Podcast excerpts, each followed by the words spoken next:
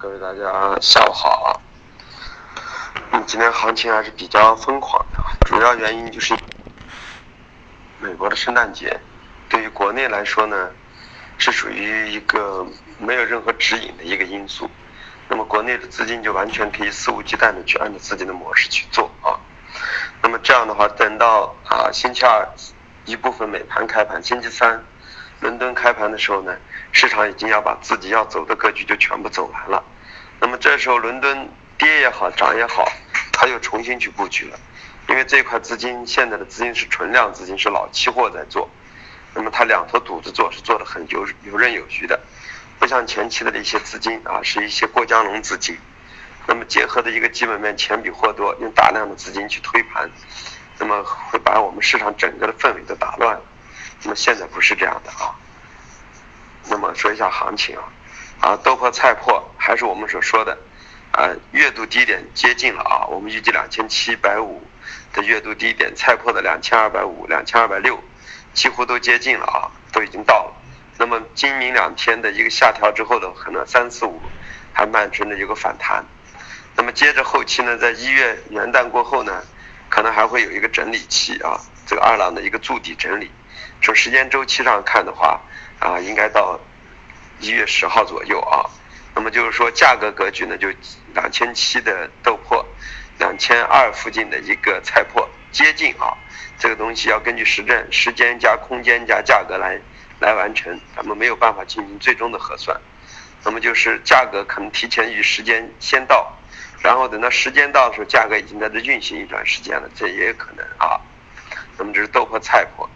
啊，从短期格局来说，在这里应该空头逐渐的。从现在格局上去看呢，啊，油脂呢可能应该没有新高了啊，所以说未来的格局呢就是豆油啊、菜油啊都是可以反弹做空的，啊，棕榈油呢稍微略强一点是基本面的格局，但随着后期的推移也会是可以反弹做空的啊。那么玉米淀粉我们上周就已经说过了，从月的空间来说已经跌够了，所以说让大家呢把玉米淀粉的中中线的。短线的都可以先清一下，清完并不代表着格局发生变化了。我们认为可能玉米有两到三个月的一个调整行情都是存在的，那么再等反弹。我们说了，玉米反弹的幺五三到幺五四区域啊，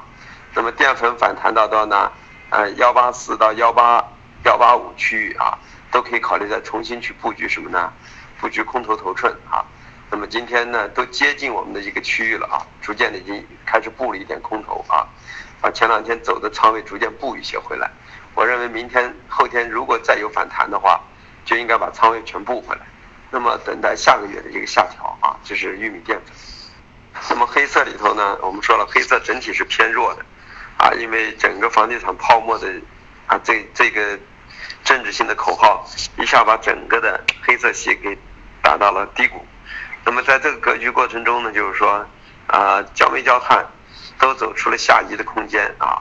那么全部都已经破位了。我们说了，黑色系都是反弹做空，这里头唯一就是暂时铁矿呢受到所谓的啊锅炉限制的情况下，要用到高配置矿，所以造成铁矿的高配置呢达到我们前两天说的支撑位，我们预计的五二零附近啊，那么它达到了接近五二零附近了啊，那么这就是铁矿啊，但是铁矿说明暂时还是呃稍微在黑色中偏强一点。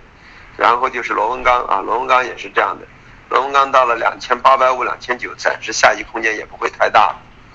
那么暂时呢，这样的一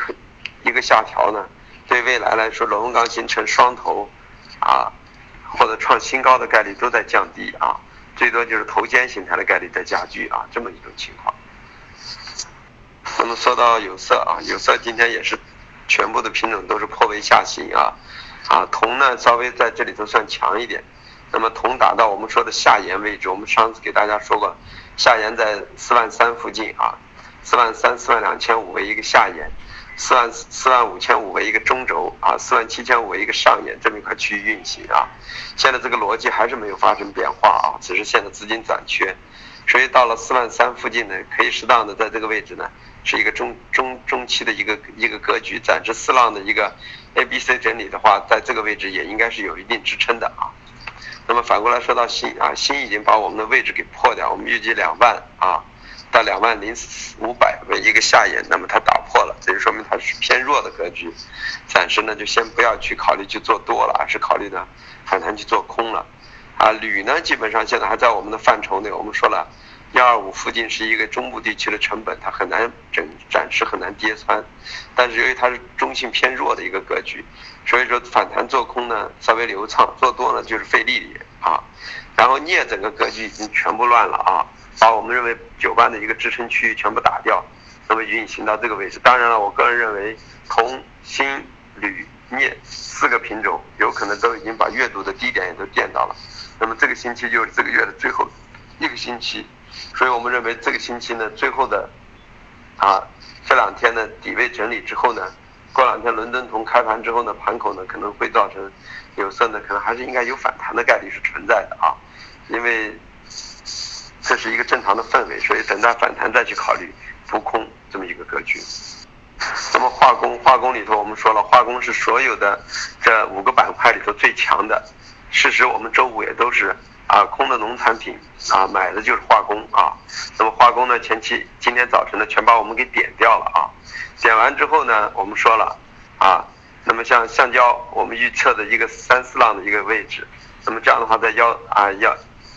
在幺七幺七三附近，那么今天已经达到了，那么在这块区域整理两天之后，我个人认为橡胶也应该达到了一个所谓的月度低区了啊，所以随时面临的反弹。那么就是我给大家说的幺八二、幺八四和幺九零这两个压制区域，在这一块区域去布局空头，这么一个思路。但是呢，PPPE 和甲醇，还有沥青和 PTA 就发生了一些变化。那么我们那天恰恰买的就是这几个品种的多头啊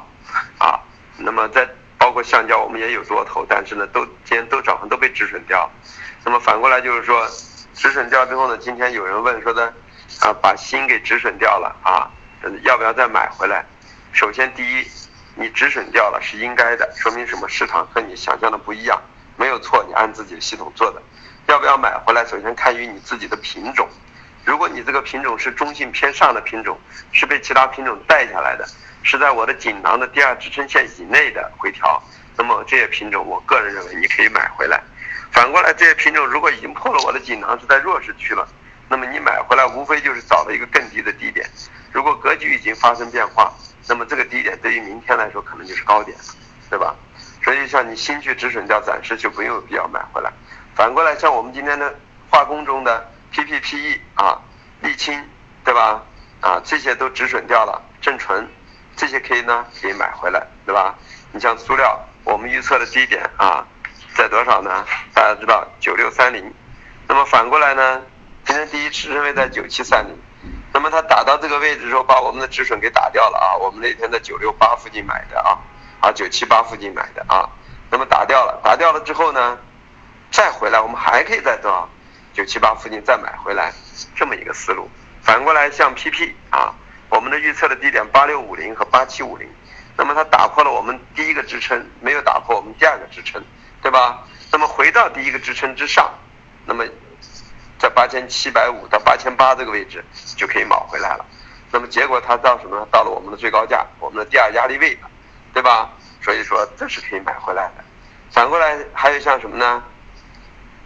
像 PTA，那么它就说呢，打破了我们的位置之后并没有上去，我们预计的五二八，那就代表什么呢？这就不能买回来。所以你看，同样的每一个品种。看你在哪个位置去才考虑买不买回来，而不是考虑止损掉了要不要再重新再补回来，这是不对的。如果这样的话，你把补回来补在高区，再打回来你再砍在低区，连续三回之后啊，市场就出问题了，你就有点你也不能做了。但是反过来呢，如果是在一个强势区，比如说我们今天刚才说把 PPP 买回来了，接着又被打掉了，在强势中都能被打掉了，那就说明就不能做了。反过来，强势群被打掉的概率呢只有百分之三十，原因就是啊，它既然在强势格局中，它就不容易被打掉，所以你看到没有？PPP 是被带下来，然后拉起来之后就没有被打掉，对吧？还有包括甲醇也是这样的，是不是啊？那甲醇也是下来之后就马上就拎起来了，对吧？我们在二七二几的单子止损掉了，打下来再回到这个位置，你又可以再买回来，这才叫买回来，对不对？我们还有说到就是软商品的棉花。棉花这个位置我们说了啊，那天说的已经完全破位，让大家呢背靠幺幺五三五这块区域都可以布局空头，那么还会下移，结果呢市场发生氛围，它直接打下来了，那么也是把月度低点打到了，那么还是要等反弹上来继续做空，那么头呃糖呢，我们预测的六千九附近反弹做空，那么星期五见过一下啊，但是呢这个位置很多人也空不上，所以空不上就等等钓鱼，就这么个思路啊。